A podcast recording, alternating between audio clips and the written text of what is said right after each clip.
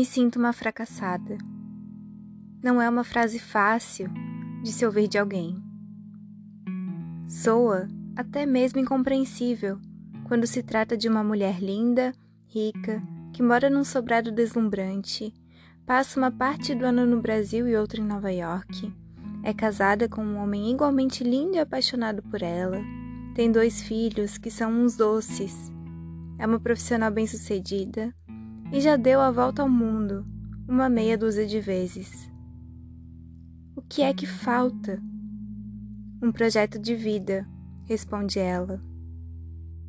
Existe uma insaciedade preocupante nessa mulher e em diversas outras mulheres e homens que conquistaram o que tanto se deseja e que ainda assim não conseguem preencher o seu vazio. Um projeto de vida o que vem a ser?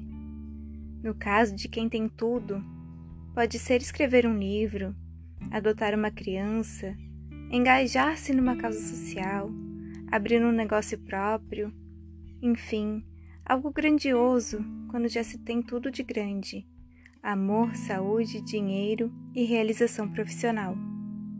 Mas creio que esse projeto de vida que falta a tantas pessoas consiste justamente no que é considerado pequeno. E, por ser pequeno, novo para quem não está acostumado a se deslumbrar com o que se convencionou chamar de menor. Onde é que se encontra o sublime?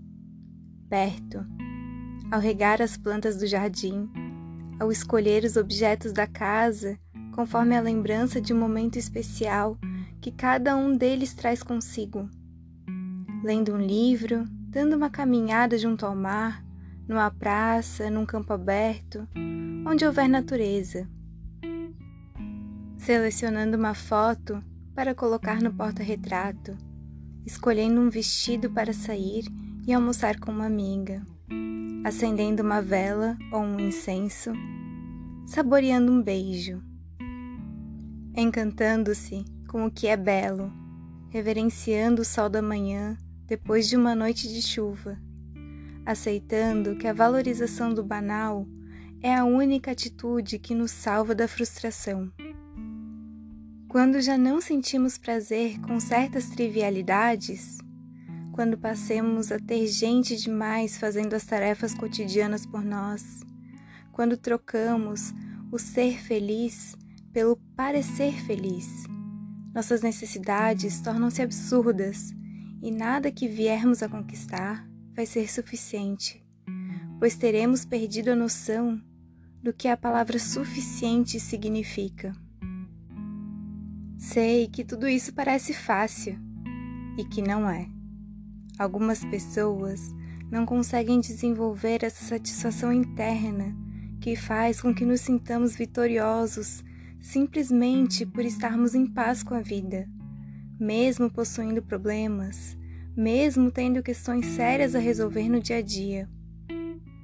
É inevitável que se pense que a saída está na religião, mas dedicar-se a uma doutrina, seja qual for, pode ser apenas fuga e desenvolver a alienação. Mais do que rezar para um Deus profético e soberano, Acredito que o que nos sustenta passa sim por uma espiritualidade, porém menos dogmática. É o cultivo de um espírito de gratidão, sem penitências, culpas e outras tranqueiras. Gratidão por estarmos aqui e por termos uma alma capaz de detectar o sublime no essencial, fazendo com que todo o supérfluo que não é errado desejar e obter, torne-se apenas uma consequência agradável desse nosso olhar íntimo e amoroso a tudo que nos cerca. O Deus das Pequenas Coisas, de Marta Medeiros.